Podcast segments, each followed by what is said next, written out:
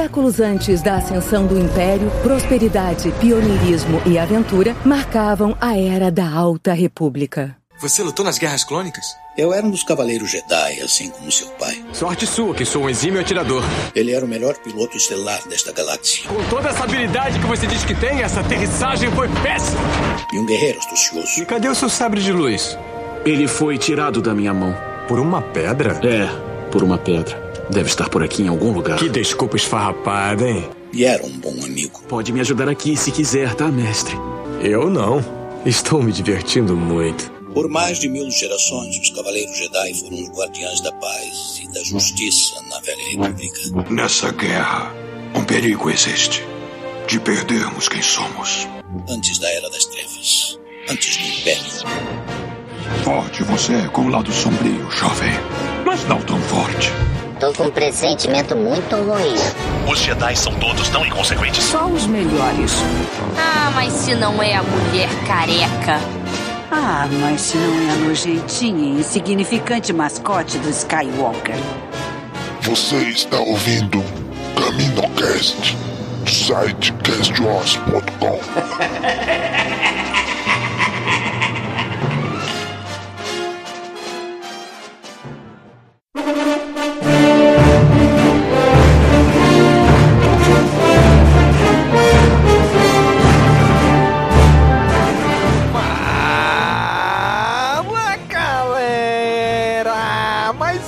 CaminoCast começando. Aqui é Domingos e hoje é com a gente o Dan. E aí, Dan? E aí, Domingos? Eu queria só deixar aqui constatado que hoje, mais do que nunca, o futuro de Star Wars está no passado. Eita, aí sim, hein? Falando o fã de Velha República, né? Com certeza. Exatamente.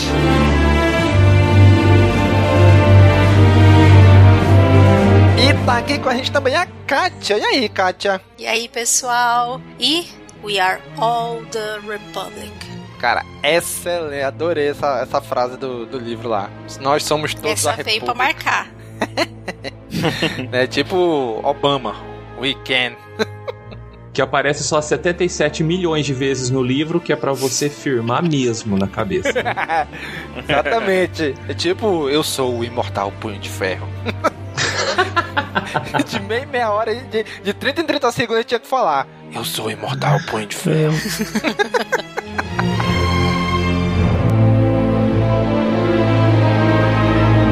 e de volta aqui com a gente, o Marcelo, lá do Jedi Center do Roguecast. Tudo bem, Marcelo? E aí, pessoal, tudo bem? Domingos, estou aqui até o final dessa vez e eu queria, já que estamos na presença do Dan, questionar: palmito é a mesma coisa que aspargos?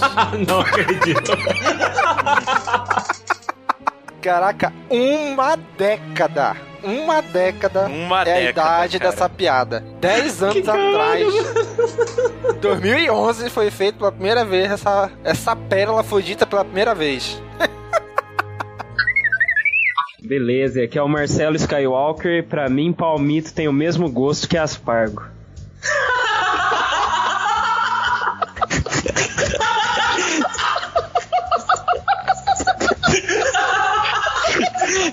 Foi isso, cara? Eu não acredito. Cara, é um mês pensando numa frase.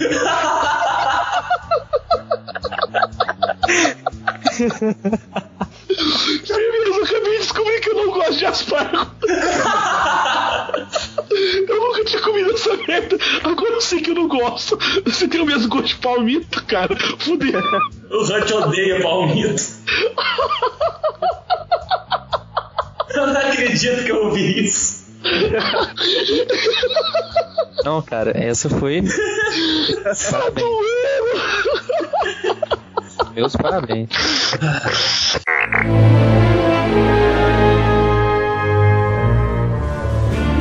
Muito bem, gente. Reunimos hoje esta trupe aqui para conversar sobre o livro Light of the Jedi, ou A Luz do Jedi, aí do projeto High Republic, né, a Alta República. Vamos comentar e destrinchar este livro agora.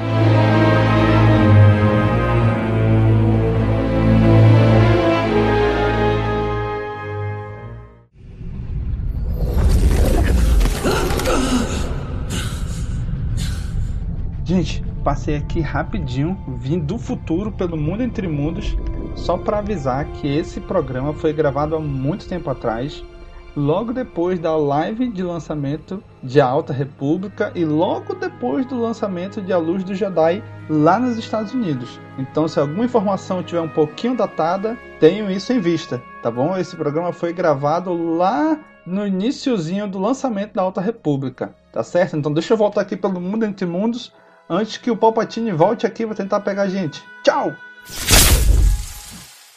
A mestra Jedi Eivor Chris é o exemplo da ordem. Sua compaixão como líder é inspiradora. Apesar de possuir muitas habilidades, algumas mais raras do que outras, uma das coisas mais simples que separa Eivor dos outros Jedi é que ela vê a força como música, extraindo dela o tom, o ritmo e a batida.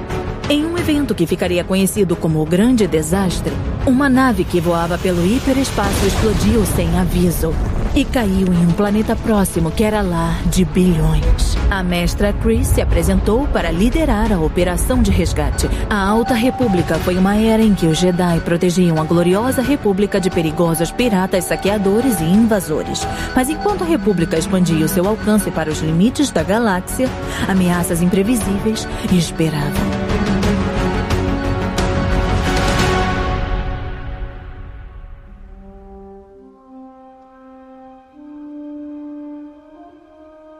Muito bem, gente. Star Wars, a Alta República, começou com esse livro, né? Não necessariamente, né? Que.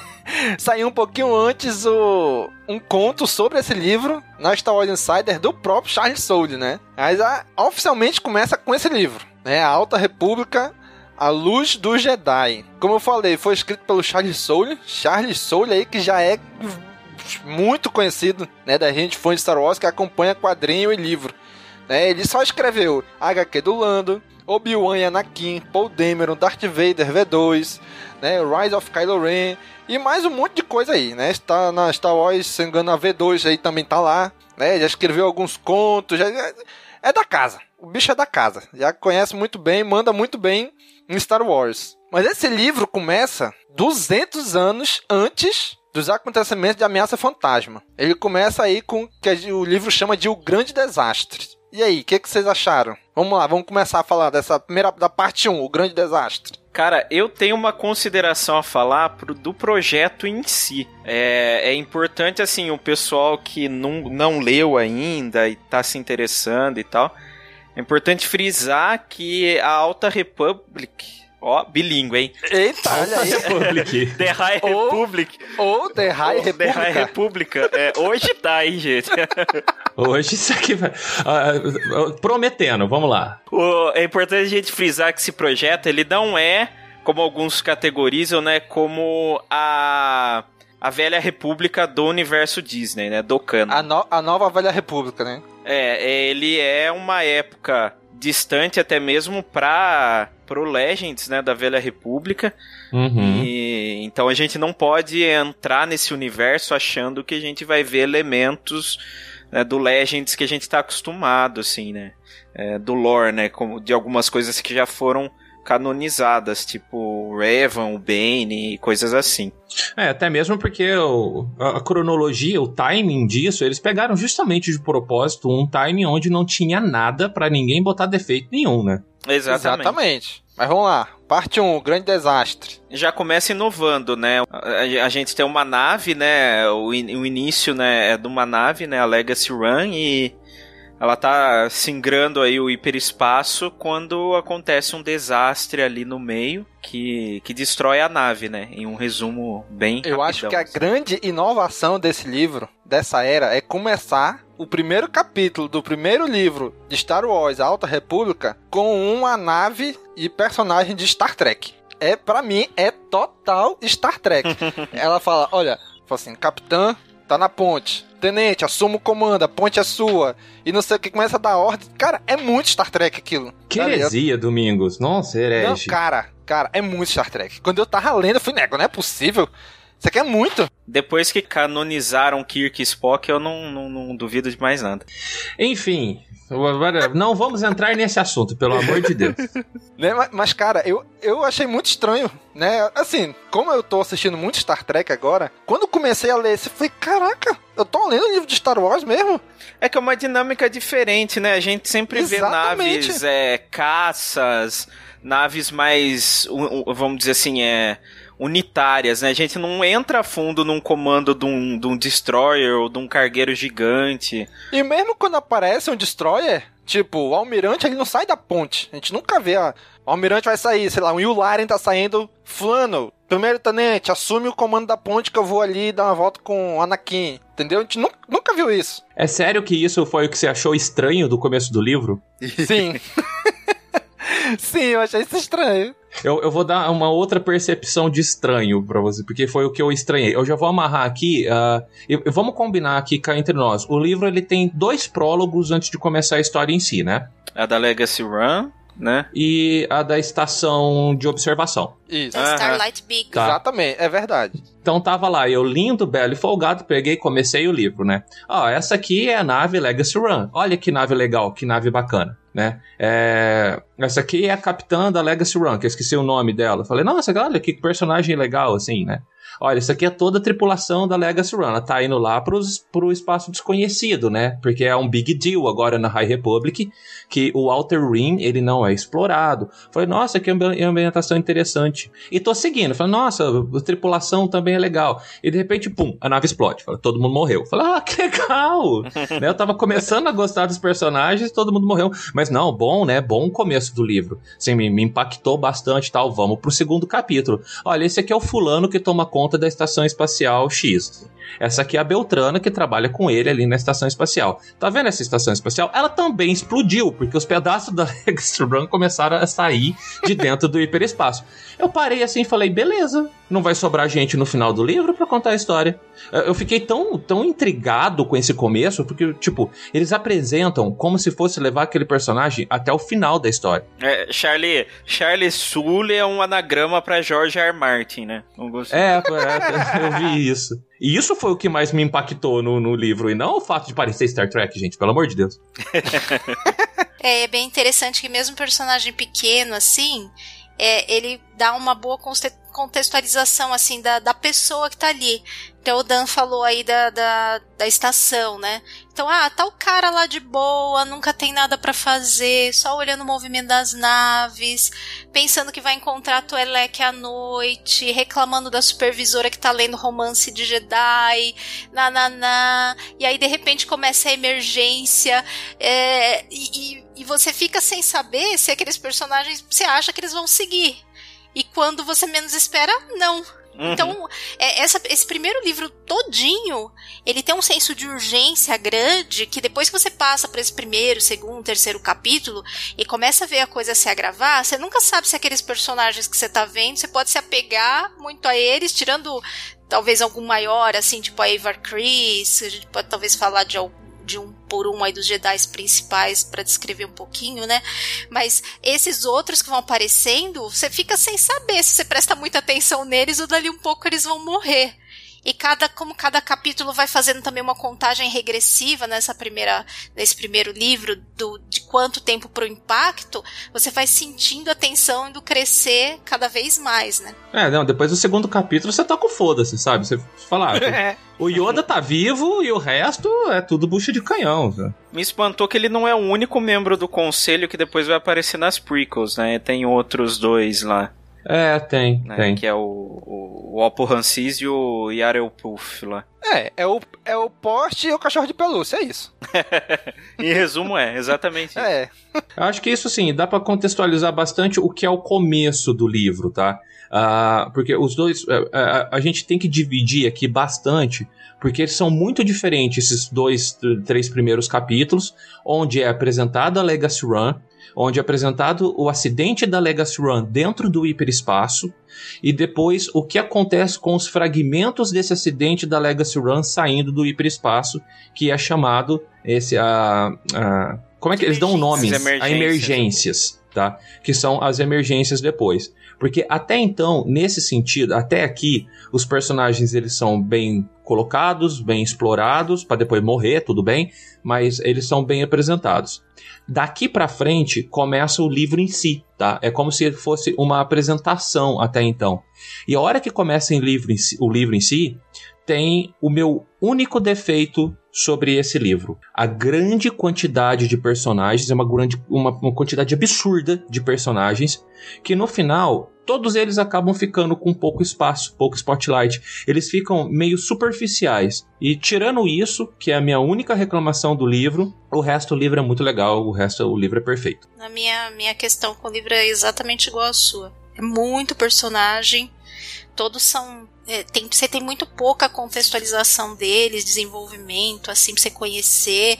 E como é muita. E, e, uma coisa você tá pegando livros de Star Wars de personagens que você já conhece, ou, ou de trechos de história que você já conhece, e você se situa mais fácil. Nesse caso, até acho que seria legal para quem vai começar a ler, caso esteja ouvindo e vai começar a ler, dar primeiro uma exploradinha lá no site do Star Wars, onde fala da Alta República, porque você tem lá a descrição dos personagens com a galeria de artes, que ajuda muito, porque tem várias raças também, aí você fica meio, é, às vezes meio perdido de, de visualizar é, os personagens, como é que eles são, apesar de ter um pouco de descrição, mas é muito personagem. Chega uma hora que você vai ficando é, é meio confuso mesmo. E é, eu concordo. Como falou, não, não, tem muita ação, é muita, muita, muita ação. Você, é óbvio, que você vai percebendo pelas ações que eles tomam dentro da ação, a personalidade de cada um, como cada um lida, como é que lida com o Padawan, como é que lida com o problema, como é que lida, né, com com a força, inclusive, que cada um, isso que é uma coisa legal também do livro, que, que deixa bem assim individualizada a questão da força em cada Jedi, mas realmente dá para ficar perdidão. Eu ouvi ele de novo e fiz umas anotações nessa última semana aí, e aí deu para situar assim muito melhor, muito melhor. Mas é um livro que, além, de ser grande, tem muito personagem. Então, eu acho que se você pegar primeiro um pouco para dar uma olhada, e acho que eles já estão sacando um pouco isso também pelos reviews, porque o próprio site do Star Wars está colocando os videozinhos, um de cada vez, sobre cada personagem, assim, pelo menos com uma descrição, as imagens, alguma coisinha. É, eu entendo que é um livro introdutório, assim, e que realmente uh, ele cumpriu. Ele mostrou tudo que tinha para mostrar. O resto é só ampliar e explorar esse universo que está sendo feito a partir do zero aqui. Mas. Uh, não sei se, se, chega a ser um defeito, tá? Porque não chega a estragar o livro. Eu acho que foi uma opção de já, é, tipo, abrir o universo com um monte de coisa para depois ir desenvolvendo em separado algumas coisas. Pois é. Acho que foi uma é. opção. Já jogar, ó, toma, esse é o universo, ter esse monte de gente, esse monte uhum. de coisa acontecendo. E aí a gente vai destrinchar aos poucos personagens, mais eventos, coisas assim. E eu acho que isso tudo só é possível porque é aquela história, né? Que eles se reuniram todos no Ranch uhum. Skywalker para planejar junto. Então, uhum. tipo, eles sabem todo mundo que tá ali, os personagens que vão aparecer, o background de cada um, e aí pode ser que um, aí pode que um autor jogue todo mundo e depois cada autor em, seguida vá, lá, tomando o rumo de um conjunto X de personagens, entendeu? Eu é. acho que pode seguir por aí, mas por quê? É aquela história, né? Que eles se reuniram todos, eles sabem tudo que tá acontecendo ali, né? Não foi, ah, tu escreve um, eu escrevo outro, depois a gente junta aí e vê no que dá. Né? Eu acho que, é, acho que esse, esse planejamento foi essencial para que esse livro fosse assim, né? Porque senão não, não, não, tinha a menor condições de um cara lançar tudo e depois os outros terem que correr atrás para desenvolvendo cada um desses personagens, né? É, depois do, depois do, do, dos episódios 7, 8 e 9, eu acho que se, se a Lucasfilm for fazer um comercial de papel higiênico, eles vão planejar a sequência, a tresequência, a pré-sequência, eles vão planejar é, tudo. Precisamente. Sim.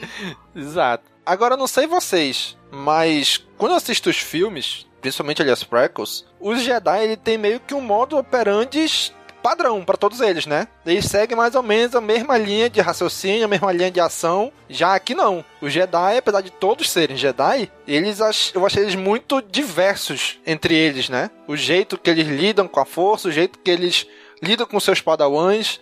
O jeito que eles enxergam a força, né? É o mais Exato. interessante, né? Eu achei bem diferente. Tirando o poder do pleonasmo aqui, a força da força é muito maior nessa época. Então, uhum. eles conseguem trabalhar com nuances assim. É como se você estivesse assim temperando um prato cheio, sabe? Então você coloca vários temperos.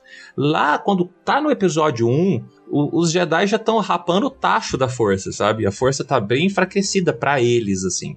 Uhum. Então é por isso que a gente vê essa, essa, essa multicolorização da força. E eu acho isso muito legal. Sim, eu achei bem bacana isso aí.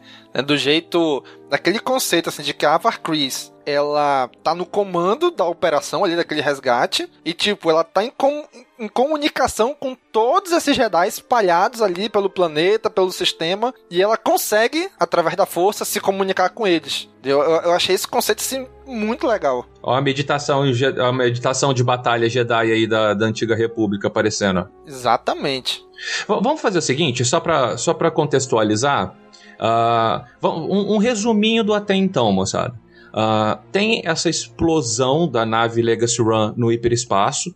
Uns pedaços dela saem voando pelo hiperespaço e ameaçam se chocar com planetas, tá? E o comecinho do livro é isso, principalmente mostrando os primeiros pedaços, quando o pessoal não sabia ainda que se tratava de uma nave, tá? E, mas a gente sim, porque a gente acompanhou a explosão dela. Essa nave está chegando no, em, em Hetzel Prime. É um conjuntinho de três planetas ali agrícolas que fornecem comida para o pessoal do Outer Rim. Então, para impedir que um, os pedaços se choquem com o planeta e que morra todo mundo de uma vez só, os Jedi vêm ajudar. Então, por que, que, por que, que esse resuminho? Porque é a partir daqui que começa a chover Jedi. Então acho que agora a gente pode elencar os personagens, tá? Pra, só para se atualizar, pra gente não ter que ficar voltando neles depois, porque senão a gente vai ter um podcast de 4 horas e meia aqui no mínimo. uhum. É verdade. Então vamos lá, a Avar Chris. A Avar Chris, ela é a Jedi, vamos dizer assim, comandante ali, né? É porque assim, eles deram, vamos dizer assim, a sorte de esse grupo de Jedi estarem ali perto no momento do acidente. Né? Eles não estavam lá no centro da galáxia em Coruscant.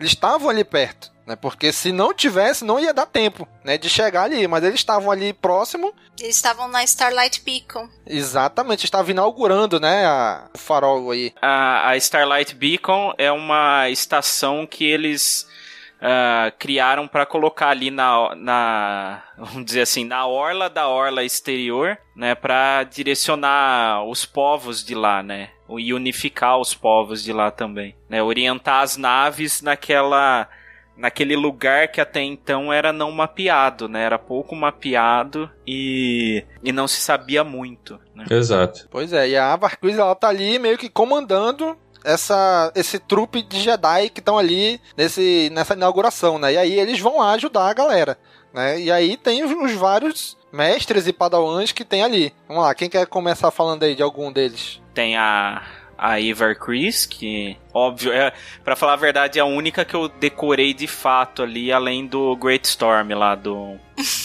é que ela aparece muito também no livro, né? Fica mais Exato. fácil de guardar. Isso, isso foi até em algum making-off que eu vi, alguma entrevista. Foi uma decisão das pessoas mesmo, dos escritores, em não dar uma um personagem principal ali, embora ela tenha bastante destaque, né? Parece que é, vai ser o, vamos dizer assim, o Avatar representando o Jedi aí nessa era, mas eles não quiseram favorecer nenhum personagem assim, né? Colocar como protagonista. Eu acho isso muito bacana. Embora peque pelo excesso, né, de personagens, né? É. Mas, citando o famoso slogan, nós somos todos protagonistas, então, né? Boa.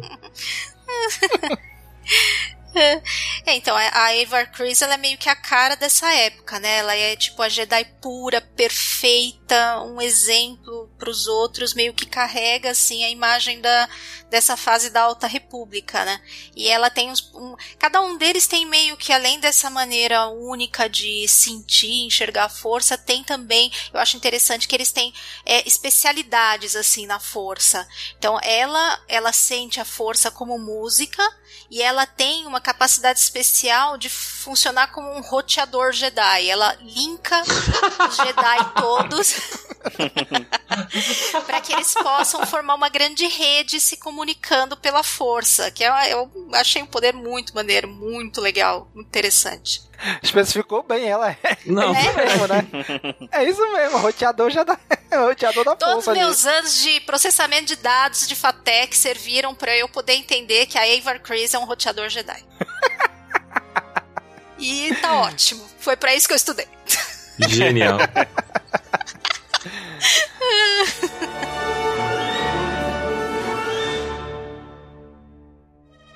Bel Zettifar é um confiável aprendiz do mestre Jedi Loden Greatstorm. Determinado a provar seu valor, Bel segue seu mestre a todo lugar, apesar dos métodos de ensino nada convencionais de Greatstorm. Bel enxerga a força como uma luz ardente. Quando ele se concentra, essa luz às vezes não passa de uma centelha, mas outras vezes ela queima com a força de um inferno. Bilhões de habitantes do sistema Hetzel corriam perigo depois de um desastre catastrófico no hiperespaço ter lançado projéteis na direção deles. Bel e o mestre Greatstorm foram enviados para Hetzel Prime para ajudar na evacuação do planeta. E embora Bel confie na força, os dois Jedi têm apenas 80 minutos antes do impacto. Os Jedi da Alta República são luminosos. Eles inspiram esperança, trazem paz e protegem a vida mesmo nas regiões mais distantes da galáxia.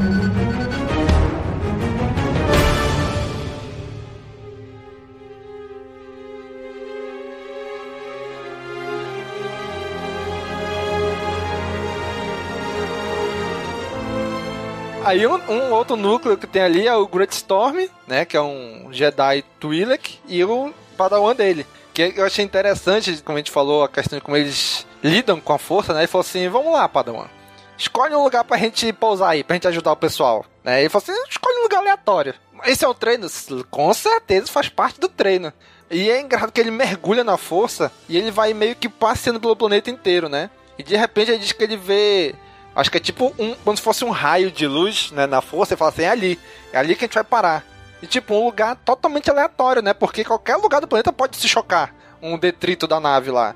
E fala, não, ali, ali que a gente vai parar. Né? E quando tu vê, é uma parada que a princípio é assim, pô, nada a ver, né?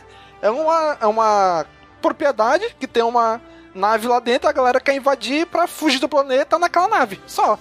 Tipo, porra, não é uma coisa que o Jedi se envolveria, né? Olhando pro Jedi dos filmes. Mas quando a gente vê essa parte, não, eles vão lá, desce, não é aqui, é aqui que a gente vai ajudar, aqui que eles precisam da gente. Eu achei interessante essa forma deles acharem um local para ajudar, né? E o padawan dele, o Bel, né? O Bel Zettifar. É, foi um dos meus personagens favoritos do livro, assim. Uh, ele é bem eu, legal. Eu, é, eu gostei demais do treino dele. Eu gostei que ele tem um tipo de um, de um Hellhound, assim, de, de pet, sabe? Eu acho que é o primeiro Jedi com pet que eu vejo. e eu achei muito massa o treinamento dele. Porque a, a fase final do treinamento desse cara é conseguir amortecer uma queda muito alta com a força. E o treino era simplesmente o Great Storm tacando esse moleque de tudo quanto é lugar alto que ele via na, na, na história, sabe? tipo, voa bruxão, sabe? Vai filhão. Eu, Vai filhão, é. Meu Deus do céu, cara. Coitado desse moleque. Ele sofre tanto que a gente acaba se apegando. E a relação, a relação deles é completamente informal, né? Não é algo meio que a gente vê no, no Guaicon com o Obi-Wan, por exemplo, né? É, aham. Onde eles são amigos e tudo, mas um reverencia o mestre, né? E, Aham. e ele fala com aquela, vamos dizer assim, com, com todo aquele respeito, né? Agora, você vai esperar. Você não, não espera menos de um mestre que tá com o Padawan de penhasco, né? Pra ver se funciona, né? Eles são totalmente. Exato. Dá pra entender que ali o- o- os Jedi são um pouco mais. mais leves, né? Rola até um pouco de, de, de apego ali entre os dois, né? Coisa Rola, eles são amigos, amigos mesmo, né? Exato. Mas eles estão sempre falando, vários Jedi, que eles não podem. É, Que é contra a, né, a ideia dos Jedi terem algum apego. Apesar de da gente ver que tem vários que têm vários apegos, eles falam isso em vários momentos, né? Tem várias coisinhas no livro que eu achei que ele linka com outras coisas da, da saga, assim, muito de leve, mas, mas linka. Achei bem legal. É. O Bel podia ficar tranquilo, né? Porque ninguém tinha falado pra ele que ninguém cai, ninguém morre de queda em Star Wars. É, ele não sabia disso, tá? Disso, então ele ficava bem mais sossegado. Não matou Luke, não matou Palpatine, não matou Kylo Ren, não mata ninguém. Não matou o Darth Maul. Só matou o Mace Windu, né, cara? Coitado. Não, mas eu tenho a teoria que o Mace Windu era cardíaco, ele morreu do choque. Teve uma arritmia ali, né? Foi. Uhum. Ah, só passar um, um, pouquinho mais por outros personagens. Não sei se a gente precisa aprofundar tanto assim, mas tem o amigo da Avar Chris, que é o Elzerman. É, né? Elzerman. Ele, eu achei esse personagem muito interessante por causa que ele me lembrou um Sith. Não no sentido do lado negro, mas uh, os Siths eles usam a, a força para fazer tipos de alquimia, tipos de feitiçaria, outras coisas, assim, que não é só dar empurrãozinho da força e levitar a pera na boca da Padmé, sabe? Uhum. É, uhum. E ele é meio alquimista, assim. Ele tem, ele, ele tem modos inventivos. Ele fica tentando usar a força de modos diferentes, assim. Isso eu achei muito massa e no lado da luz. Então, quer dizer, não precisa do lado negro para você fazer as coisas que, tipo, as Night Sisters fazem, sabe? Coisas diferentes com a força. Eu, achei, eu fiquei muito feliz de ver uma, uma, uma inventividade assim. É, e mesmo assim, ele, ele não, não para, né, pra, por exemplo, analisar se ele pode, seria ético ou não ele usar, né? Tem um trecho ali que tá ele com a Aver, né, e ele meio que sugere para ela em pensamento, assim, deles usarem um, um truque mental, né, porque eles veem que uma família lá isso é na parte 2 já, né? Mas que uma família lá tá, tá mentindo e tal. E ele meio que fala assim, né? Ah, um truque mental resolveria isso aqui, né? Ela fala: não, não, vamos dar uma. Ele é o pinguim do Madagascar que gosta de explodir a coisa, que fica com o botãozinho no, no explosão. Sabe, pedindo, sabe? rico, rico, é. O, o rico. Vai, vai, rico. É rico. Pum, sabe? Pode usar agora, força, pode usar agora, força. Agora posso usar Made Trick, agora posso usar Made Trick, sabe? E embora tenha a ilustração dele no livro e tudo no, nos bancos de dados, para mim ele é o Pierce Brosnan, da época do Golden Boa, boa, faz, faz, faz total jus a, a descrição é, dele. Mas tem ele ali na capa, que é o homem que tá mais para trás um pouco, com tipo uma, uma barba pequena, assim. É, um sabre é azul, né? É. Isso. Ele tem muita ligação com a Ava, né? É, tudo deixa indicado que eles tiveram um casinho, assim, quando uhum. eram mais padawans mais jovens, né? Exato. E é, é, legal que eles falam que a, a ela acha bem interessante essa maneira dele ficar forçando os limites, assim, da força e tentando descobrir maneiras novas de usar de uma maneira, assim, não julgadora. Ela acha interessante e, e não acha que ele esteja errado e nem é, acha bobagem quando ele falha, ela acha interessante. E ele é um que sente a força como se fosse uma, uma grande maré, assim, como se fosse um mar. Um uhum. grande mar. E pelo amor de Deus, gente, não vamos parar essa parte de falar dos personagens sem antes falar do Buriaga, né? É, ia ah, falar dele agora. Foi meu segundo é. Jedi favorito. Assim, eu gostei mais dos Padawans, né? já deu para perceber, né? E o Buriaga, ele é o Padawan Wookie. Gente, ele é muito fofo. Eu quero uma pelúcia do Buriaga pra ontem, sabe? Sim. E o Ele nome dele é engraçado, né? Porque é o nome dele e o sobrenome é o nome ao contrário. É. Né? Alguma coisa assim, né? É, é Buriaga e Agaburri, uhum, alguma uhum. coisa assim, né? Ai, não tinha reparado nisso. é, mas a primeira parte toda fica meio nessa, né? Introduz os personagens, fala. Uma coisa interessante também é que eles usam os sabres de luz para outras coisas diferentes, assim. O sabre de luz ele funciona nas naves, os vectors que eles têm, que parecem Sim, umas naves menores, verdade. meio mosquito. E o, o sistema de armas do vector ele é ligado com. Eles têm que encaixar o sabre de luz lá na, na nave.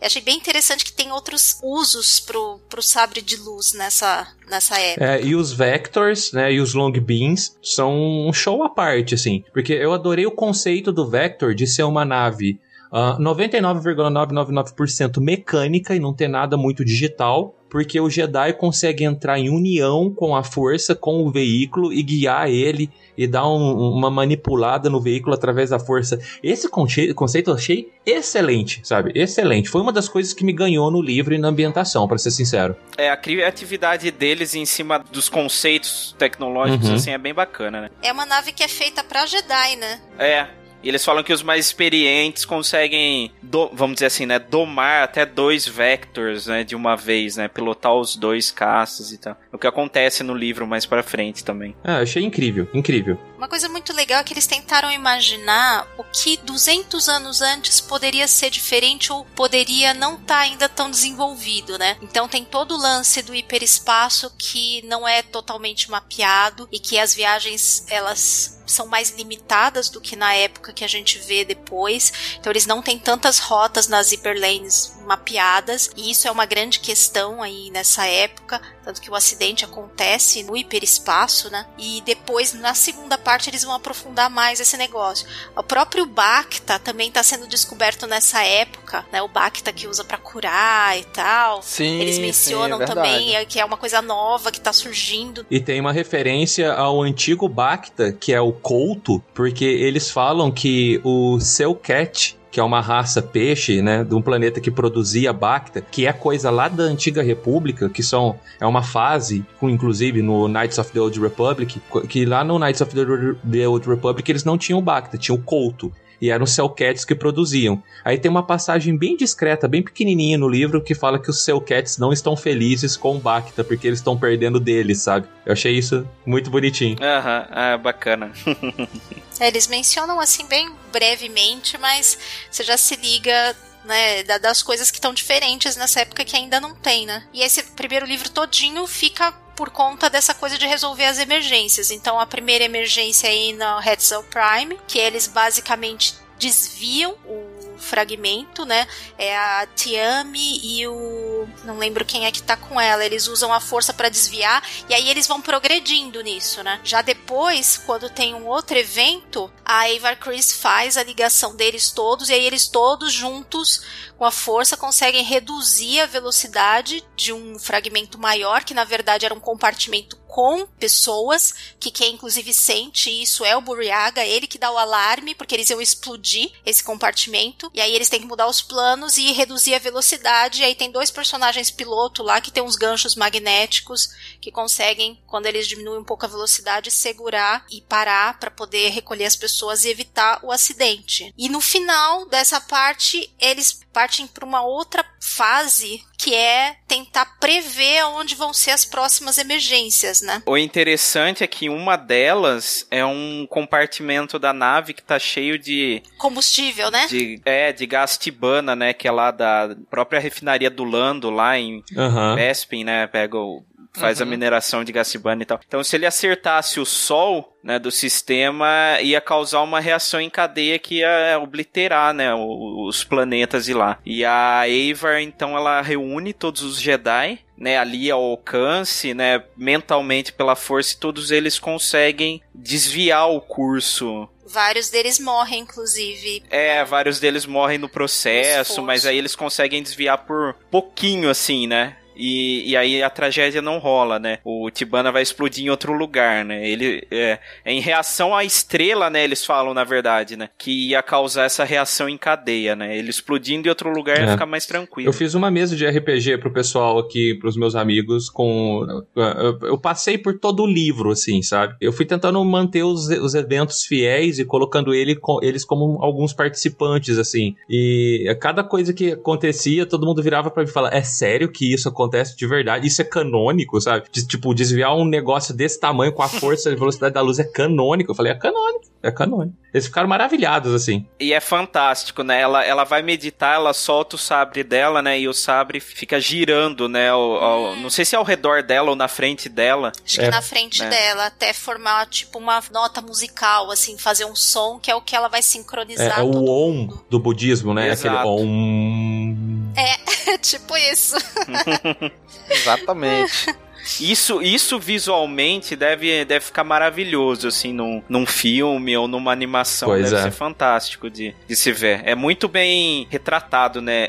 É muito bem descrito no livro. O que mostra aquela diferença, né? Aquela diferença total de como os Jedi eram muito mais atunados com a força do que o que a gente vê na, nos filmes, né? Exatamente. É uma coisa interessante que tá rolando tudo isso daí e eles acabam transmitindo para a República é, o que tá acontecendo. Tem um técnico lá que depois na parte 2 vai aparecer bastante, que é o Kevin Tarr, e ele começa é, transmitindo o que tá acontecendo lá pra, pra Lina Soul, que é a chanceler da época, que ela que tem esse grande projeto de expandir a República e inaugurar Starlight Beacon. Ela tem dois felinos gigantes que tem dois olhos, duas orelhinhas, é um negócio bem impressionante. E aí é muito engraçado que a primeira parte termina, como eles foram bem sucedidos nisso, a primeira parte termina eles falando assim: It was over. E logo em seguida fala: It was not over. Então, e acabou. E em seguida, não, e não acabou. E aí vai começar a segunda parte. Eu achei isso muito engraçado, porque é bem aquela coisa. Você pensa que tá tudo bem, que eles resolveram, e não, não, só tá começando a treta. E é aí que no, no interlúdio, né, entre as duas partes, que a gente é apresentado aos vilões do, do projeto, né? Que vão ser os Nihil. É, que é bem. Os, os autores falam sobre eles do tipo: esses são piratas e não são piratas bonzinhos. Esses são piratas mesmo malvados. Não esperem piratas bonzinhos. É, eu acho que assim, eles fizeram um esforço tão grande, mas tão grande, para pintar os Nihil como uma ameaça gigantesca que vai destruir a República. Eu achei eles muito bosta. É, então, eu comecei a ler assim, pensando assim também. Tipo, é, é, isso aqui que vai rolar? E depois, no final, nos, vamos dizer aí, nos quatro capítulos finais do livro, que aí eu pensei, orra, isso aí vai dar, vai dar o que falar. Aí me mudou totalmente. O epílogo me deu esperança. O resto, meh porque eles são baderneiros, né? E é algo bem, bem Mad Max mesmo, né? A, a organização deles, o que eles fazem e tudo, né? O, o, acidente a gente vai descobrir, né, que foi causado, né, com a Legacy Run por acidente mesmo. Eles têm uma, uma maneira inédita de viajar no hiperespaço né, e em, uh, que ele não segue as rotas, né, da República e o que que aconteceu? Uma das naves estava lá viajando pelo hiperespaço e aí de repente ela se chocou com a, não se chocou com a Legacy, mas a Legacy detectou, né, e ela tentou desviar desse objeto no hiperespaço que aí a gente veio descobrir que era uma nave e com isso ela se desfez toda, né? É, assim, eu achei eles legais, sabe? Eu não vou. É, não, não é tudo. É, não são só críticas para eles, não. Uh, eu achei um grupo legal, achei a organização legal, eu achei as naves dele, achei o treco do hiperespaço, como eles navegam legais também e tal. Só que eu não achei eles desafio para Jedi por enquanto, né? Então, mas os Nihil, ele, caso deles não é que eles em si, os piratas, são o desafio. O problema é o conhecimento que eles têm sobre os caminhos, que são essas rotas do hiperespaço, e que o resto da República não tem. E esse conhecimento que eles têm se torna uma ameaça desde que o olho, que é um. Não, não chega a ser um chefe deles, mas é o cara que provém as rotas, que é o Martian Row, ele resolve começar a usar isso de uma outra maneira que não só da maneira básica como eles usavam como piratas. Ele tem um plano dele de tomar o poder é, e que vai fazer com que isso que eles têm se torne uma grande ameaça. Porque os Nihil, eles têm o olho, que é o Martian Row aí, que provém os caminhos para que eles possam andar de qualquer maneira aí pela, pela galáxia. E eles têm os três, os Tempestas, Tempest Runners, que são como se fossem três chefes da, desses piratas, que é a Lorna Dee, o Paneita e o Kassav. Eles que são meio que chefes e o Martian Row é quem provém os caminhos para eles fazerem essas missões aí de roubo, enfim. E o, o, que acontece, o grande problema é que o Martian Row, que aliás com certeza vai ser mais explorado depois, porque ele tem um monte de segredos aí sobre a identidade dele e tal, que eles deixam meio em aberto qual que é a história pregressa dele, inclusive com Jedi. Uma birra, né? Um uma coisa meio de vingança com Jedi, porque a família dele confiou nos Jedi lá atrás e se deu mal. Tem um pedacinho do livro que fala isso, mas eles nunca falam o que é. Então aí eles se tornam um problema grande por conta disso, porque eles em si eram piratas lá que vinham de pilhar, roubar, enfim, mas na orla exterior. E aí agora quando a, a República vai chegando para a ordem exterior, ele resolve que é hora dele botar o plano dele em é. ação, é. né? Em ação, é um plano é. bem arquitetado, eu achei. a segunda parte se concentra bem nessa, nessa coisa de falar do hiperespaço, de como os Nihil usam a questão de ter o olho que é o Martian Roll, mas que na verdade não é ele que tem os caminhos, mas a gente pode né, falar, explicar como é que ele faz e como é que ele usa isso numa vantagem para ah, roubar e tudo mais, e como ele integra isso depois com essa questão das emergências, que tem, tem umas partes muito boas nessa segunda parte por conta disso. Então, mas assim, uh, eu vou falar uma coisa que eu senti, tá? Só depois que eu fiz essa mesa de RPG que eu falei para vocês antes. Toda a ação do livro, todo o perigo que eu conseguia colocar com esses, com esses personagens era no espaço. Fora do espaço, eles não são nada. Ah, Fora do é... espaço não vai ter batalha Verdade. de sabre de luz, não vai ter aquela ação Jedi em solo, pelo menos por enquanto, tá? E pelo menos nesse livro, tá, moçada? Nesse livro não tem, tá? Não tem briga com sabre de luz e duelos inestimáveis, não tem. Não sei, é uma parte que eu gosto, sabe? É uma parte que me faz muita falta, assim. Tanto que é, é muito raro eu consumir alguma coisa de Star Wars aonde não tem um Jedi. Sabe? Pegar um livro que é só sobre, sei lá, uh, Trooper, sabe? Só sobre soldados da República. É, eu sei que o, o, Marcelo, ele gosta bastante de, de coisas de nave. Do Rogue Squadron. É, Rogue Squadron é, e tudo mais. Não é uma coisa que me, me interessa tanto, assim, sabe? Não é que eu desgoste. Eu gosto. Eu acho que Star Wars tem que ter um equilíbrio entre tudo. A gente gosta do, do todo, assim. Mas quando tira alguma coisa tão essencial como os Jedi em ação, uh, para mim já não, já não cai no meu gosto, tá? No meu agrado. Mas isso é muito particular. Mas eu ainda não vejo esses inimigos sendo uh, o cara que vai duelar com o Jedi no final. Pelo menos por enquanto. Acaba sendo uma faca de dois gumes, porque assim, a partir do momento que você estabelece nos filmes, né, por exemplo, que os Sith estavam extintos há milênios, ou, ou né, pelo menos os Jedi pensavam assim, não tem como colocar um oponente em pé de igualdade contra o Jedi, né, nesse momento, né, pra bagunçar a linha do tempo. É, quando, eu, quando eu comecei a ler, eu achei que esses caras iam ser alguma coisa muito parecida com os... com os Yuuzhan Vong. Eu achei que ia ter alguma coisa assim. Não é Sif, mas é uma ameaça, sabe? Mas não, não foi uhum. para esse caminho, assim. Acabou que eles são só piratas e são piratas. Pronto. É legal a referência, né? Eles são regidos pela regra dos, dos três, dos três uhum. né? Se fosse falar regra de três, é, a gente podia falar, né? Um, um, um Nihil tem 25 mil, né? E o outro Nihil tem 4. é, por aí. Mas acho que a gente volta nesse assunto no final, quando a gente chegar no epílogo. Bom, e o que está por trás aí do Martian Roll é porque ele tem poder dele uma senhora que é a Mari Santeca, que é uma senhora já bastante idosa, que fica dentro como se fosse de uma cápsula assim médica, porque ela já é velhinha já, e é ela que tem uma capacidade de fazer esse mapeamento dos caminhos. Então, ela, na verdade, é que gera os caminhos que ele passa pros, pros piratas aí, pros Nihil. Então, o segredo dele, que os outros não sabem, é que ele tem poder dele essa Mari Santeca, que aí liga com o Santeca, né? Achei bem interessante que aí vai explorar a história do Santeca, que nessa época eram exploradores de rotas mesmo. É, inclusive, aparece depois outros dois Santeca, o Marlowe e, é, pra quem não, não, não lembra, o, o Santeca é o cara do Despertar da Força, né? Que entrega o mapa do Luke. É, e você vê que é legal que ele tem ligação com o mapa, né?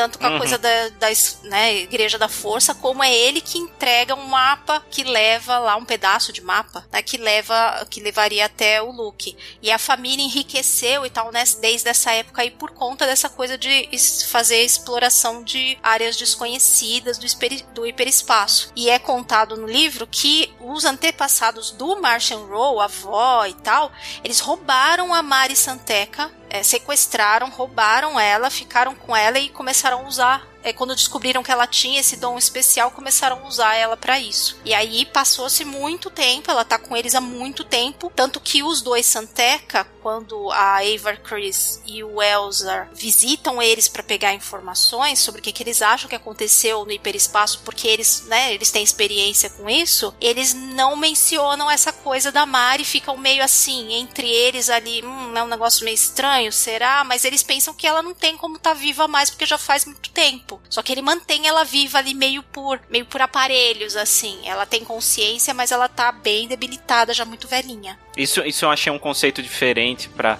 pelo menos para Star Wars, né? E achei bacana também. também é uma boa, achei bem interessante. uma boa adição. Sim, e ele tá contando, o Martian Row, ele tá contando que não vai poder usar ela por muito tempo mais, porque ela tá cada vez mais debilitada, cada vez tendo mais eventos de passar mal e tal, e eles terem que intervir. Então ele tem todo um grande plano aí para quando ele ficar sem ela. E por essas décadas todas, ele vem mapeando tudo aquilo que ela vai fornecendo de caminhos e guardando, arquivando tudo, fazendo todo um sistema com tudo salvo que ela já mapeou e usando isso como uma arma mesmo. E assim, é, é, muita coisa que acontece nessa parte 2, sabe? Mas a gente pode pegar aqui, até mesmo pra, pra gente não ficar até amanhã conversando sobre tudo que acontece no livro. É porque é quase cada parte um livro, né? Se estendesse um pouquinho mais cada um, dava para fazer três livros. Ah, com certeza, com certeza. Exato. Mas assim, tem, tem acontecimentos mais importantes que a gente pode destacar aqui, uh, também para não tirar a graça de quem for ler e a gente não contar tudo a história, tá? Eu, eu acho que assim,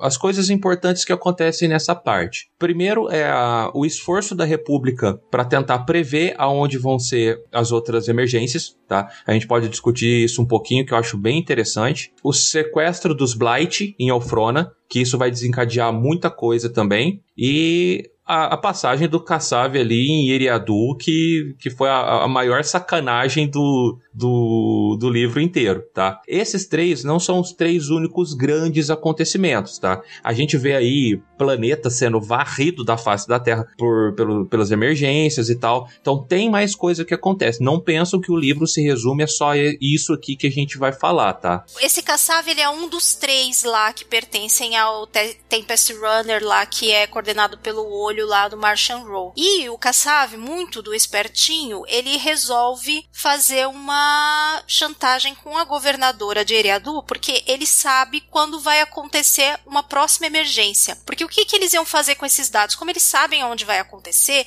eles iam aproveitar todas essas oportunidades onde está acontecendo as emergências para justamente aproveitar o caos e roubar e tirar vantagem é, dessa destruição. Só que ele resolve fazer uma outra coisa um pouco diferente. Como ele sabe onde vai e quando acontecer, ele vai até perto do local e contata a governadora de Eriadu, que é onde ia acontecer a próxima emergência, que é a Muralvin, uh, que atinge uma lua do sistema. Daí, é, para comprovar que ele sabia o que ia acontecer, ele faz lá primeiro uma, olha, daqui 20 segundos vai cair no lugar tal para ela acreditar. E aí cai lá é um evento menor. E aí depois é, tem mais outro evento e ele fica chantageando ela para ela passar dinheiro para ele. E ela faz um grande depósito e ele passa onde vai acontecer. É, na verdade, ela não faz. E, e, eles perdem um monte de vidas. E a última, ela faz o depósito, ele passa o local, só que por algum erro, não foi assim intencional, mas por algum erro de cálculo,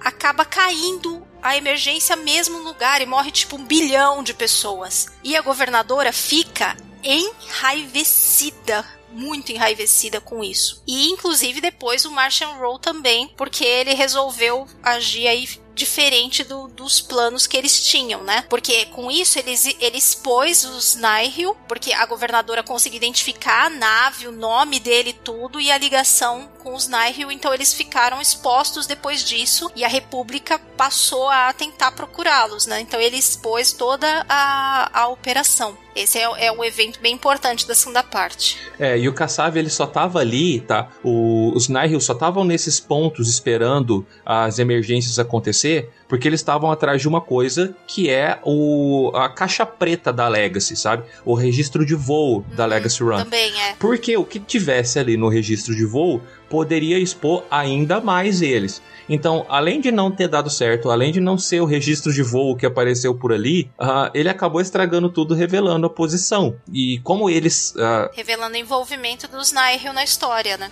E a República, ela também estava atrás de saber aonde que ia sair, eh, sair assim, as próximas emergências, também para tentar pegar a caixa preta da Legacy para saber um pouco mais sobre o acontecimento. E aquele técnico lá de radiotransmissão que a Kátia falou lá no comecinho, que é o Keventar, ele ligou 58 mil navedroides em rede para poder fazer um, um algoritmo de projeção para tentar saber aonde as emergências iam sair também. E ele acaba conseguindo, sabe? Ele acaba conseguindo. E daí os, do, os dois núcleos aqui, tanto os Jedi, né, tanto a República quanto os Nihil, eles ficam sabendo de, uh, de antemão aonde essas emergências vão sair. E isso vai levar a gente lá para a parte 3 depois, que vai, vai ser o, o, encontro entre essas duas frotas, né? Que vai ser a culminação disso tudo. Mas enquanto isso tudo está acontecendo, tem aí é, esse sequestro do, dos Blight, que é uma família rica né, no planeta de Elfrona, que os, é, os Nihil queriam fazer esse, esse sequestro para pegar dinheiro mesmo, sequestro do que nem a gente conhece aqui em São Paulo, sabe? Desse sequestro relâmpago, assim, cata, põe no porta-mala e sai, pede dinheiro pra família depois. Era mais ou menos isso. Pelo menos é o que eles acham, né? É, eles tinham uma família rica em Alderan, né? Esse grupo de fazendeiros. Né? Aqui é onde a gente vê um pouquinho de ação Jedi, tá? É, aquela ação Jedi que eu falei que fazia falta, mas tem, tem uma pincelada dela aqui no livro, porque é o Bell e o mestre dele, né, o Loden, e mais alguns Jedi ali, inclusive o Porter Engel, que, que a gente já ouviu falar dele também, são eles que estão ali no planeta de Elfrona, num templo em Elfrona. E aqui, perguntando pros universitários, é esse templo que aparece no Rise of Kylo Ren também, né? Sim. É, é, é, eu lembro é, que... É, sim. Ouvi alguém comentar, mas eu não olhei pra... pra é, eu também não, não voltei. Sim, é esse mesmo. Não, mas é, é esse mesmo. Que aparece na HQ lá. Que o Luke vai lá com o Kylo e o Losantec. Que eu, eu só mencionei isso porque é um registro visual de um desses templos que a gente, um desses lugares que a gente está citando aqui do High Republic, né? A gente já vê ele todo depredado e tal, e, e é, uma, é uma conexão interessante, assim, de fazer. É, pela, pelo sul ele tá envolvido, né? Tem um templo da Alta República, né? E na, na Star Wars V2 também, né? Que o Luke vai atrás e ele encontra um sabre de luz lá e tal. Então é bem interessante essas conexões. Né? Porque assim, de importante, importante na parte 2 é isso, né? É, o, o, o sequestro ele, ele, acontece e ele, ele finaliza na parte 2, Eu acho dois, que não. não, né? Ele não finaliza, mas rola até eles conseguirem chegar até a nave dos Nihil e aí, inclusive, eles conseguem pegar a mãe, conseguem pegar a menina, porque a comandante que tá na nave Nihil como eles estão muito perto de pegá-la, ela joga a menina da nave, porque ela sabia que os Jedi iam parar para conseguir resgatá-la. E aí o Bel salva a menina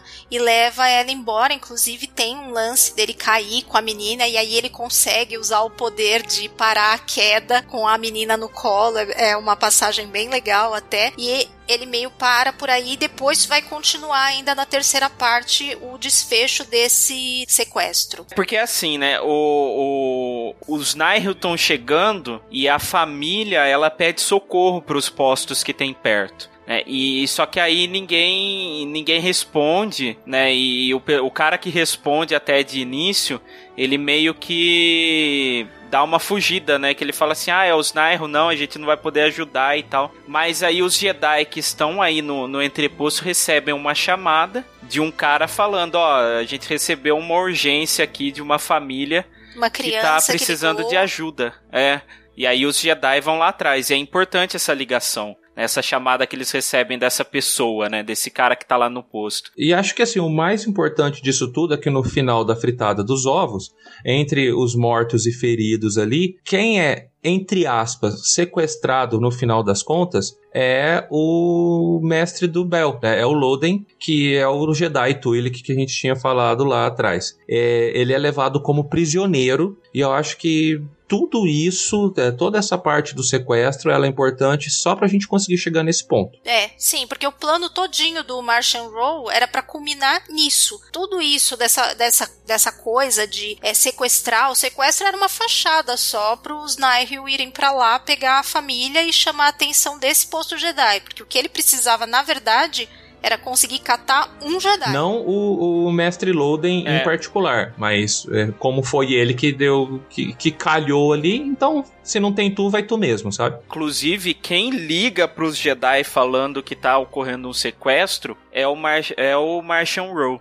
É, ele, ele que faz Ele que arquiteta todo essa, esse sequestro, né? E esse pedido de ajuda pros Jedi lá para eles irem resgatar. Então ele, honrando aí o Palpatine, ele faz essas suas manipulações que acabam dando certo uhum. depois. Sim. É, e ele não tem assim, é um negócio. É, é, foi até interessante você falar do Palpatine, porque ele meio que também não tem um plano só assim traçado. Ele vai jogando várias coisas para tentar um objetivo. Mas pelo caminho que der certo, vai. Então ele, ele também não tem um plano assim, tirando a coisa aí do sequestro, mas ele mesmo fala que ele não tem planos, ele tem um objetivo para atingir e que os planos podem falhar, mas ele tem um objetivo em vista.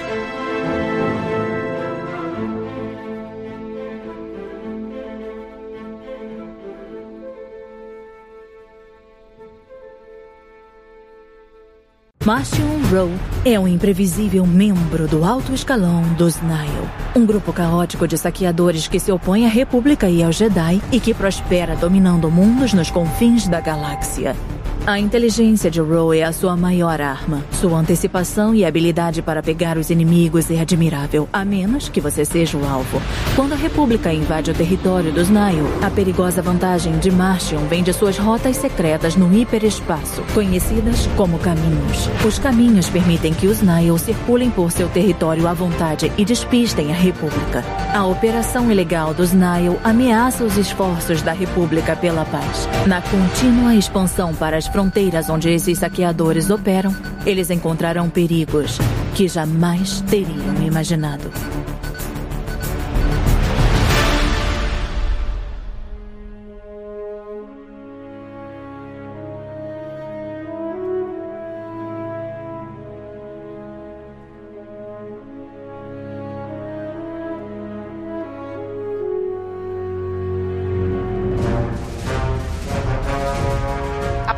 Parte 3 toda, ela é menor do que o restante e ela se concentra muito na questão da batalha entre os Nihil e o exército da Alta República e os Jedi. É uma batalha assim daquelas bem sangrenta, bem, bem cheia de, como dizer, de luta suja por parte do, dos Nihil. Eles usam várias táticas que os soldados da Alta República condenam, né? Que eles estão lutando muito sujo e boa parte da parte 3 se passa nisso. É, porque o que, que acontece? Como os dois grupos tinham, tinham em mãos assim uh, o conhecimento de onde as emergências iam sair e os dois grupos estavam atrás da caixa preta da Legacy Run, uh, culminou que os dois grupos estavam justamente aonde a caixa preta surgiu. E quando a caixa preta surge é que começa essa batalha. É, e é muito interessante que, por mais incrível que pareça, ainda tem o Martian Roll de novo por trás disso. Porque ele usa toda essa batalha, que quem tá lá é o, o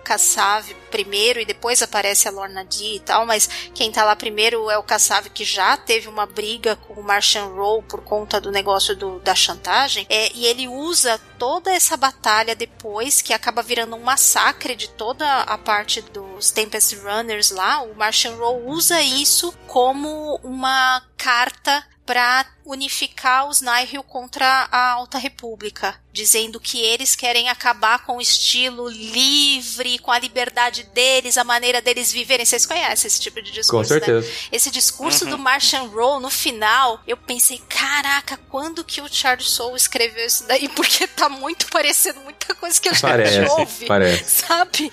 E eu falei, caraca, o Martian Roll aí é, fazendo... Né, Ainda fazendo bem que é ficção, não é mesmo? Pois, Pois é. é, né? não parece com nada real. É, eu, eu fiquei com aquela mesma sensação, uh, já que a gente traçou esse paralelo com o Palpatine, eu fiquei com aquela sensação de tanto o Palpatine quanto o Martian Rowe serem uh, aquelas pessoas, aqueles enxadristas que jogam xadrez consigo mesmo, tá? Porque uhum. é, é, bem isso que ele fez. Ele, ele, ele usou aquela batalha para várias coisas, assim. Primeiro que essas técnicas sujas de batalha consistiam em fazer ataques kamikazes. Como eles tinham rotas hiperespaciais que a República não usava, eles usavam micro-rotas para simplesmente jogar as naves do, dos Nihil em cima das naves da República. Então foi realmente um ataque kamikaze. É, eles saltavam do hiperespaço e já reapareciam às vezes. Um quilômetro. Assim, é, um quilômetro na frente, só que dentro do escudo É. da nave já, né? Uhum. Então eles se jogavam nas naves. Ou no meio da nave, né? Tem um que, que apareceu no meio, a nave só explodiu, assim.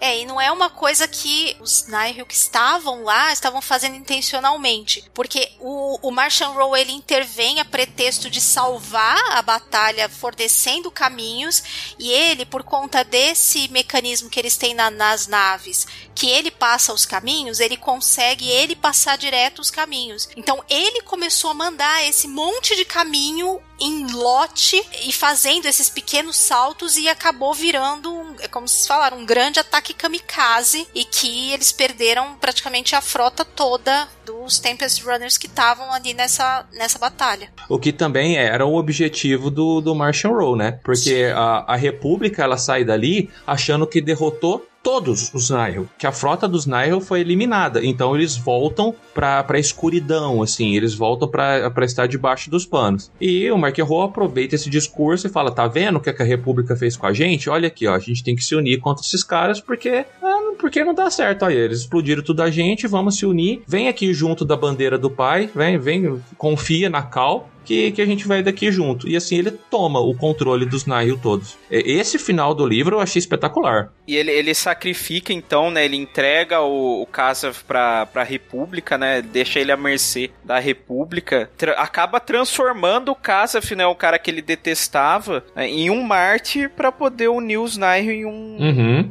em um só, né? Sobre o comando dele. Tem, tem uma subtrama, assim, que ele sabe que um dos três ali, né? Desses. Do, do, um dos três Tempest Runners, né? Que ele, que ele comanda. Um dos três matou o pai dele. É. E ele não sabe quem. No final, ele ele acusa o Caça, né? Mas aí ele fala assim, ó, isso também não importa se foi você ou não. E aí ele entrega ele para a República, né? E ele usa esse sacrifício como uma maneira de unir os Nihil sob a bandeira dele apenas, né? É muita sacanagem, né? Porque ele usa as próprias imagens da batalha, mostrando para os Nihil todo lá no grande salão dos. Eles, ele projeta toda a batalha como se os Nihil que estavam lá tivessem se sacrificando pela causa maior dos Nihil de propósito, quando era ele, na verdade, que estava matando eles todos lá. E ele usou eles como uma grande massa de manobra. Ainda mostra as cenas como se ele não tivesse nada a ver com aquilo. Isso muita sacanagem. Acuse-os é aquela velha, né? Acuse-os daquilo que você está fazendo, né? E isso tá muito, mas muito resumido, tá? Mas muito resumido mesmo, assim. Principalmente toda, toda essa parte dos efeitos que, que esse grande cataclisma aconteceu, perpetuou na galáxia toda. Isso a gente passou muito batido. Porque teve mais coisas, sabe? Teve bem mais coisas, assim. Mas em suma, em suma, esse livro é realmente para apresentar os Nihil, para apresentar como eram os Jedi, tá, na Alta República, mostrar esse pequeno embate e eu acho que o mais importante de tudo é o que a gente está falando aqui no final. É sobre esse cara chamado Mark Enro, que ele pega desse jeito o controle do, dos Nihil e que daqui para frente vai ser esse cara comandando os Nihil que vai ser uma grande ameaça para os Jedi, tá? Em suma, é isso que, que a gente tira do livro. E ele, além de tudo, ele tem algum trunfo na manga, né? Que é um artefato não, não, deixa muito claro o efeito que ele causa, né? Ah, então beleza. Então, então vamos falar do epílogo, então. Então fechou aqui o livro. Agora a gente começa esse podcast. Um, nem, nem só o epílogo, né? Uns capítulos antes, né? Que ele tá conversando com o Loden, né? O Great Storm, né? Ele tá capturado. E ele conta bem o plano, assim, para ele, né? Do tipo, ah, fui eu que arquitetei o sequestro da, das, da família, né? Eu que pedi para vocês resgatarem porque eu precisava de um Jedi, né? Aqui comigo e tal. E aí ele, ele mostra que ele tem esse artefato, né? Um artefato antigo, ele não entra muito em detalhes, que emana uma luz roxa, né? E causa um, um inconforto, assim, no, no Loden, né? É, não, gente, vocês estão tirando. Vocês estão tirando toda a graça da melhor parte do livro, tá? Vamos, vamos pra ambientação. A, o, a cela onde o, o mestre Jedi tá preso tem mais sete, oito negros do lado dele sofrendo tortura. Esses caras estão sofrendo tortura só porque a dor e o desconforto deles atrapalham a, o uso da força pelo mestre. Esse é o conhecimento que o Mark Enro tem da força. Então ele tem um conhecimento aprofundado dos Jedi, um conhecimento aprofundado de como a força funciona, e ele tem um ódio pelos Jedi por alguma coisa que ele não explica o que é. Ele inclusive ele menciona que a avó e o pai dele que ensinaram esses truques de como conter um Jedi, preparar esse ambiente aí, é que ele nunca tinha podido testar, mas que eles tinham ensinado e que agora ele fez e e tá testando e que tava funcionando. Exatamente. Aí ele tira essa varinha do Harry Potter roxa de, de, de, algum lugar que tem toda a descrição, ela é toda gravada com símbolos de fogo e, e, e guerra e sofrimento e não sei o que. E essa coisa brilha. E pelo amor de Deus, gente, que esteja algum artefato do lado negro da força, porque tá faltando o lado ah, negro nessa High Republic. Não, é certamente. Deve não ser. deve ser outra coisa, cara. Porque assim, o, o que que eu pensava? O que que eu pensei quando eu comecei a ler o livro? Falei, ah, um, um jeito deles enviesarem para pôr o lado negro contra o lado da luz sem tocar no Sith. A gente tem as Irmãs da Noite, lá em Datomir. Neste livro, eles inclusive falam de uma outra ordem de usuários da Força, que eu esqueci o nome agora, que não são Jedi nem Sith. Então, eles podem pegar alguém com o domínio do, da Força, alguém com o domínio do lado negro, ou um grupo de pessoas, e colocar como antagonista. Aí eu já vou conjecturar alguma coisa sobre os próximos livros que vão vir. O livro que a minha querida amiga Claudinha vai escrever já tá solto aí como spoiler que os inimigos vão ser umas criaturas meio planta, né, uma coisa meio viva assim. Eles falam na apresentação de personagens lá que essas criaturas planta, elas têm ligação com o lado sombrio da força. Tem ligação com o lado sombrio. Será que essa varinha roxa não é a flauta do flautista de Hamelin, não? E esses esses caras de planta do lado negro são são os ratinhos? Caraca, hein? Ia ser onda. Acabou que pegar essa flauta. Enquanto a gente tá gravando aqui, cara amigo ouvinte, a gente ainda não leu, ainda não lançou esse livro. Né? A gente tá gravando esse episódio antes do lançamento. Do Into the Dark. Young Adult, né? Ele é para jovem adultos, né? No, no, estilo. Tem, tivemos livros fantásticos aí nesse estilo, né? Tipo o Estrelas Perdidas, né? Com certeza. Então, assim, não vale, não vale a gente julgar ele só por ser para pessoas mais novas, né? Não é um romance adulto em si. Mas é o livro que eu mais tô esperando, porque eu preciso dessa conexão. Desculpa, mas eu preciso ver Jedi combatendo o lado negro, sabe? Eu não quero ver Jedi combatendo viking. É, é algo que move o Martian Rule, né? É, é. E, e eu acho legal a ideia de um cara sedento ali como ele, uh, mexer com um poder que ele desconhece. Exato, um cara comum, né? Um cara normal, assim. O que deixa, deixa a coisa bem mais interessante, né? E o Martian Rule, cara, eu vou te falar. Eu comecei a ler o livro, eu também fiquei meio assim. É isso que é o, o Nile que eles estão querendo apresentar a gente? Porque eu não sei se vocês chegaram a ouvir o audiobook. Eu ouvi pelo audiobook. Eu só li. Ele é a interpretação que o, o, narrador faz do, do Martian Row. Eu falei assim, pô, esse cara ele é algum vilão da Capcom ou da, do Final Fantasy. porque ele ele tem uma voz bem é, calma, assim. É, meio ele sussurrado. Parece uma coisa meio serpente, assim, meio. É, se, se, ele tirasse o capacete, eu imaginaria ele com aquele cabelo do Cloud do Final Fantasy, sabe? Aquele estilo. Mas é. Ele é assim, só que ele usa isso porque as pessoas subestimam ele daí, né? É, ele, ele, ele é alguém que eu entendo que seja jovem, embora ele já tenha uma característica um pouco mais humanoide, desfigurada, e ele, ele tem uma dificuldade na fala, é legal o narrador, ele, ele tem algumas pronúncias muito, parece que ele sofre para falar. E ao mesmo tempo que ele fala, então ele fala nessa voz calma. É que eles usam máscara também, né? Os Nihil, eles usam também. máscara, então no, no audiobook, eles fazem uns efeitos também como se a pessoa estivesse falando de máscara, e aí a voz fica mais abafada, mais estranha, assim. Os Nihil, eles usam... Bem modulada, né? É, é, e é bem interessante. E daí, eu, eu tava meio assim, ah, esse moleque aí. E aí, a hora que a gente vai entendendo o plano dele e ele vai mostrando a cara de quem ele é, toda essa construção do personagem torna ele ainda mais assustador do que. Uh, ou melhor, né? Ele tira essa, essa, esse estigma de que, ah, é um moleque e transforma o cara num completo psicopata, assustador, assim. É bizarro. E aí eu falei, ele é puta é muito que pariu.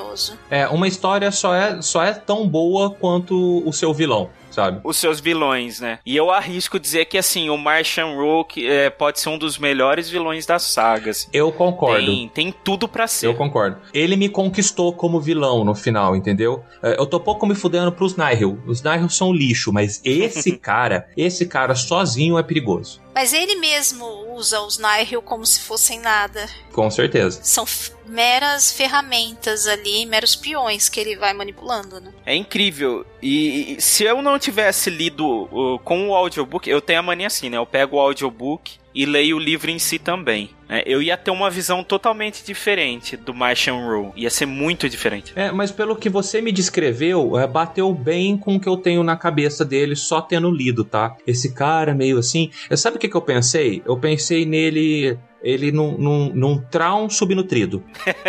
é mais ou menos isso mesmo. E eu diria que o, o próprio Adam Driver daria um bom Martian Roll. Putz, é. com certeza. Com daria. certeza. E moçada, só para fechar, a gente tem o final do final do final do final, que é a inauguração do Starlight Beacon, né, do farol Starlight, e que assim, a gente não acho que não compensa entrar muito na descrição do Starlight Beacon aqui, porque eu tenho certeza que ele é um elemento que vai aparecer em toda e qualquer história da High Republic daqui para frente. É, uhum, isso é. Com certeza. É. Mas a gente tem a visão do Elzer. É, depois da inauguração do Starlight, né, é. né, a Eivor Ela é designada, né, para ser a, a, a, líder dos Jedi ali dentro da, da estação. A Marshall, né? Seria delegado, né? Delegada. É, xerife. Xerife, é, xerife. É, é. Eles têm um próprio templo Jedi ali, né? Eles têm uma. Um, é, é, tipo uma mini Coruscant ali sim, viajando pelo espaço. Exato, né? uh -huh. E é muito interessante que tem todo um diálogo ali da Avar com o Elzer, né? Que aí a gente aprofunda mesmo essa, essa questão deles terem uma ligação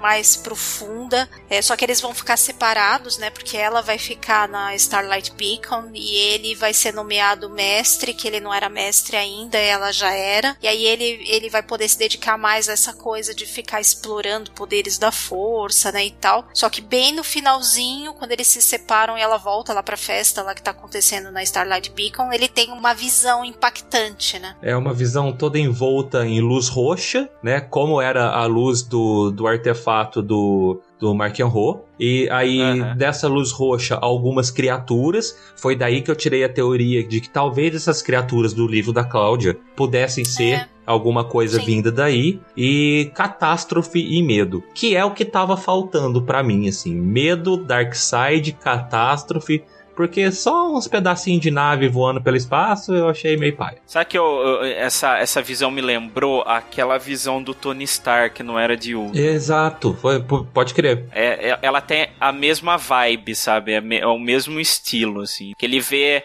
e, e, ele fala, né, que a pior coisa é que ele vê o, o rosto da, das pessoas que ele sabe que vai, vai sofrer, né? Ele fala que isso é diferente, não é como se fosse uma profecia, parece algo que é comprovado que vai acontecer. Uma visão de futuro é, mesmo. Né? De futuro mesmo, exato. Não é algo abstrato, né? É algo bem concreto. E ele sabe quem é, né? Quem são as pessoas que estão ali sofrendo. Sim. E o que assusta ele é que no rosto dos companheiros Jedi dele tem justamente isso, né? Medo. Medo. E é legal ele fecha com medo, né? Porque fecha justamente com aquela coisa que a gente acabou de ver, né? Da mensagem de que confrontar o medo é o destino do Jedi, né? A gente acabou de ver essa uhum. mensagem ser, ser colocada em filme e tal, e aí eles fecham o livro desse jeito. Que eu imagino que os Jedi nessa época estão tudo, é, vamos dizer assim, acostumados com o status quo da galáxia, sabe? E eles não têm muito uma, uma noção do que vem por aí, né? Do, dos perigos que eles podem enfrentar que nunca enfrentaram, porque eles estão numa era de paz mesmo. Com certeza. E quando eu falei lá atrás que eu, eu tinha achado os inimigos meio bosta, mas que a gente voltava a falar depois no epílogo, era porque, assim, uh, eu comecei não dando nada por eles e eu terminei o livro com um, desesperado para saber a continuação disso por causa dos vilões, tá? Por causa desses caras.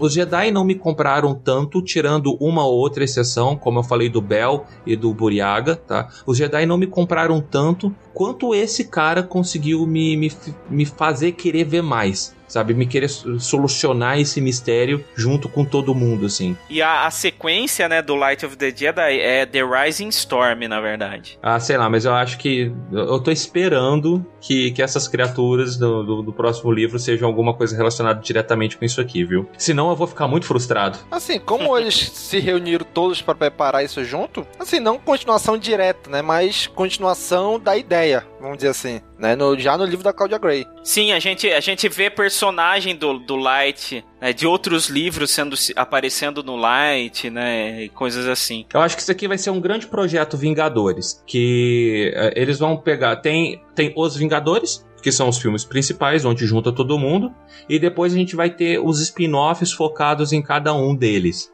E não, não é porque um livro começa antes do outro que ele não pode terminar depois. A, a HQ funciona assim, ela, ela é entrecortada aí nesse período de tempo. E eu acho muito bacana se eles não tiverem essa presilha de, é, nos livros de ser é, obrigatoriamente um se passando antes, outro se passando depois. Essas coisas que se complementam deixam a obra muito mais rica. Sim, com certeza.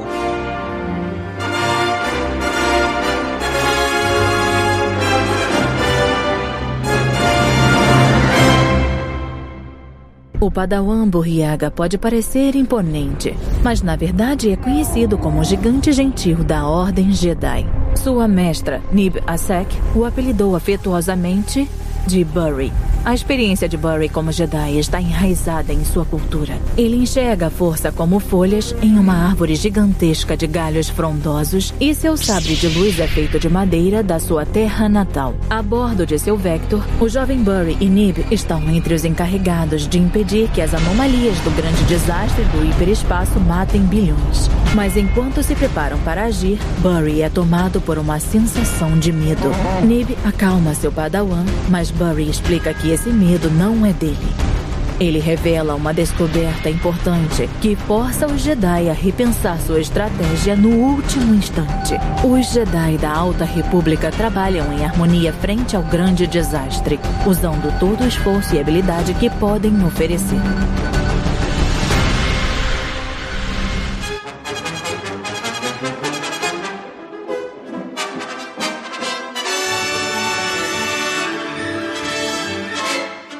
Gente, foi isso. Né? Fizemos aqui um grande resumão para você sobre esse livro. E de quebra, resumimos aí também o livro infantil, né? The Great Jedi Rescue, que é o iníciozinho desse livro. Então, se você também já fizemos aí dois em um. Então vamos agora dar as nossas notas, considerações finais para esse livro. Relembrando que nosso esquema de notas é Youngling, Padawan, Cavaleiro Jedi, Mestre Jedi e Alto Mestre Jedi com uma nota mais alta. Vamos lá! Marcelo, comece aí. Qual a sua nota e considerações finais para esse livro? Eu, eu vou dizer que a minha nota, ele é Cavaleiro Jedi próximo aí do Mestre Jedi, porque querendo, uh, gostando muito do livro mesmo assim, né, ele tem esse excesso de personagens, ele não tem um protagonista bem delimitado, assim, e, e, então fica difícil de acompanhar algumas coisas, você tem que voltar logo ali para para o banco de dados lá do site, né? O que faltou uma, uma relação de personagens no começo do livro também, como tem em alguns outros livros de Star Wars. É bem estranho esse aqui não ter. Mas ele, ele é uma, uma ótima introdução a essa era. Assim, eu tô bem aliviado que ela começa bem promissora. Ela já me pegou, assim, e eu, eu quero mais, assim, eu quero ver mais. É, como eu sou péssimo em, em encerramentos, assim, em podcast, eu vou trazer o, um, o trecho aqui da minha resenha lá no Jedi Center, que eu encerro assim, que Light of the Jedi é uma introdução brilhante para a nova era de Star Wars. Ele oferece ação em um ritmo bom, apostas altas, alguns personagens intrigantes e traça um curso para o desconhecido que com certeza vai capturar a atenção dos leitores. O autor oferece mais um ótimo conteúdo para a saga com extrema dedicação, cuidado e criatividade. É isso que eu penso do livro, né? Vida longa, High Republic, somos todos a República. Aí sim, hein? Muito bem. Dona Kátia, sua nota e considerações finais para este livro. Bom, eu acho que Alta República abriu aí em grande estilo. Eu acho que o livro cumpre bem essa introdução e não é só uma introdução, né? É já uma explanação ampla de personagens e contextualização de época que eu acho que foi muito bem feita. Então eu dou Mestre Jedi pro livro. É, tem partes que eu acho que fluem melhor, assim, eu ouvi, né? Então é, depois eu li um pouquinho junto, como um dos meninos falou, é, até para pegar melhor os nomes dos personagens e tal. Eu só não dou alto mestre porque realmente tem essa questão de ser muito personagem e às vezes o desenvolvimento deles, que é o que eu curto mais quando eu tô lendo livro e tal, menos eu curto menos a ação e curto mais a coisa dos personagens e as interações.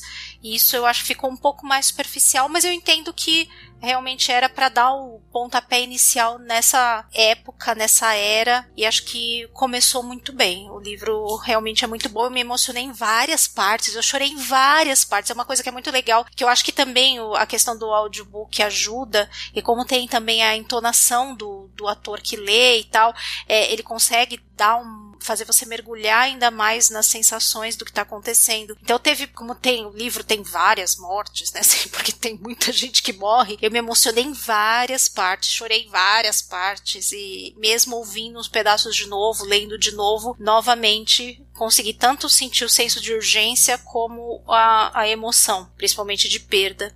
Então, mestre Jedi pro livro. Muito bem. Como vocês perceberam, cara amigo ouvinte, eu fiquei calado boa parte do tempo, né? Eu não consegui ler o livro todo. Eu li ali a parte 1. Então, mas o que que dá para mim comentar desse livro? É que eu achei assim que é um, um excelente início de uma nova era, mostra o Jedi de uma forma bem diferente do que a gente já conhece eles, né? Eu também fiquei no início ali meio perdido com tantos personagens aparecendo, mas eu acho assim, de depois de tudo que o pessoal falou aqui nesse podcast, ele é extremamente promissor. Não só o livro, como essa era como um todo, né? Da, da Alta República. Trazer coisas novas, né? Inovar dentro de Star Wars, né? E eu acho isso muito legal, porque eles contextualizam muito bem, né? Mostram que a tecnologia está um pouquinho atrasada dos filmes, mostram que eles não conhecem tão bem a galáxia quanto na época dos filmes. Então eu achei muito legal todo esse contexto, né? E por eu não ter lido o livro todo, vou me abster de dar uma nota aqui, porque não é justo, né? Não li o livro, não tem por que eu dar uma nota pro livro. Então vamos lá. Dan, nota e considerações finais para Light of the Jedi. É, eu vou, eu vou separar aqui a minha nota, tá? Eu vou uma nota, dar uma nota fictícia que não é nota final. A nota fictícia é Mestre Jedi. E isso é por toda toda a ambientação. Tudo que o livro quis passar, tudo que o livro inovou, tudo que o livro trouxe de, de diferente. Então, assim, como conteúdo de Star Wars, Grande Mestre Jedi com certeza. Só que, é, infelizmente, a gente está tratando de um livro e eu vou ter que dar a nota Cavaleiro Jedi pela, pela obra em si, pela mídia em si. Os meninos já falaram sobre a quantidade de personagens absurda. Eu acho que o pior defeito disso é que todos os personagens ficam muito rasos, tanto que os que são um minimamente mais aprofundados do que os outros são o que todo mundo tá falando que gostou mais, que é o Bell, que é a Ava Chris, enfim. Mas tem algumas outras outras críticas literárias que eu posso falar como estrutura narrativa que me incomodaram bastante durante o livro. Duas, para falar a verdade. A primeira é que a, a, grande quantidade de coisas acontecendo ao mesmo tempo, cada um com o núcleo desses, desses vários personagens, faz uh, um pedaço da história ficar muito distante de outra. Então você está acompanhando uma linha de, de acontecimentos, aí o próximo capítulo é outro, no próximo é outro, no próximo é outro, no próximo é outro. Aí quando volta para aquela linha que você estava acompanhando no começo, você já não lembra muito mais, uh, já ficou esquisito. Algumas são menos interessantes do que as outras, então tem capítulo que dá vontade de você passar um pouco mais depressa do que outros, tá? E, e o autor ele abusa de umas coisinhas aqui na parte descritiva e escritiva, que é a grande repetição. Esse Somos Todos a República, é, no final eu já não aguentava mais ler, porque ficou nítido que o autor queria passar essa, essa característica, esse jargão. Ele queria que isso pegasse, então isso foi repetido à exaustão. Tanto tanto isso quanto alguns outros aspectos de descrição dos Nihil, algumas coisas assim, é, a gente no final já tava assim, ok, eu tô entendendo que você quer que eu memorize isso pro resto do que vai vir, tá? Mas não precisava ter pego tão pesado e repetir tantas vezes. Então o livro tem sim defeitos, mas eu tô falando aqui como, como ex-professor, como filho de professora de português e como rato de biblioteca. Como fã de Star Wars, é mestre Jedi mesmo. Muito bem, gente. Então é isso. cobrimos aí, comentamos aqui o livro Light of the Jedi, né, A Luz do Jedi. Queremos agradecer a você, caro amigo ouvinte, por estar nos acompanhando até aqui. Muito obrigado por acompanhar a gente. Se você curte e gosta do nosso trabalho, considere se tornar um apoiador do nosso projeto. Entre aí no apoia.se barra castwars e a partir de um real você já pode nos ajudar. Mas se você nos ajudar a partir de 15 reais, você entra num grupo de WhatsApp exclusivo com a equipe e outros padrinhos que estão lá. E é, gente, é sensacional o grupo. A troca de ideia é muito legal, a conversa é muito bacana, né? Tem podcast todo dia lá. um monte de áudio, né, Kátia? Todo dia, então é quase um podcast por dia lá. Sim, maior animação. Exatamente. Então considere se tornar nosso apoiador. O Marcelo, né? Toda vez tá aqui com a gente. Vamos lá, Marcelo. Onde o pessoal que por um acaso caiu aqui para escutar esse podcast não te conhece, onde é que a galera pode te encontrar? Bom, vocês me encontram no jedicenter.com.br tão antigo quanto a piada do Aspargo e do Palmito. não, é bem mais antigo também tem as redes sociais, né? O, o, Face, Twitter, Instagram é tudo barra arroba Jedi Center, então é fácil de ser localizado, né? Não precisa de nenhuma estação Starlight aí pra você é. encontrar o caminho até a gente. E seu podcast? Ah, eu, é verdade, olha só, que vergonha. Meu Deus do céu. Tem também um dos podcasts que eu participo, né? Agora também fazendo parte do Cast Wars. Pro pessoal que tá órfão aí do Holocast, a gente está aí com o Roguecast também. Dá pra ouvir aqui no, no Cast Wars, né? Ele faz parte aí da HIT. E pode ser encontrado no Spotify e em qualquer outro agregador de mídia. Né? Exatamente, né? nas principais plataformas de podcast, você joga lá Roguecast que você vai encontrar. Então, gente, já sabe, né? Curte, comenta, compartilha, divulga nas redes sociais. Vamos fazer este caminho agora pela Alta República. Trouxemos a primeira obra desta época, desta era e vamos trazer mais. Um abraço e até a próxima. Falou, pessoal. Falou. Tchau, tchau. Somos todos a República.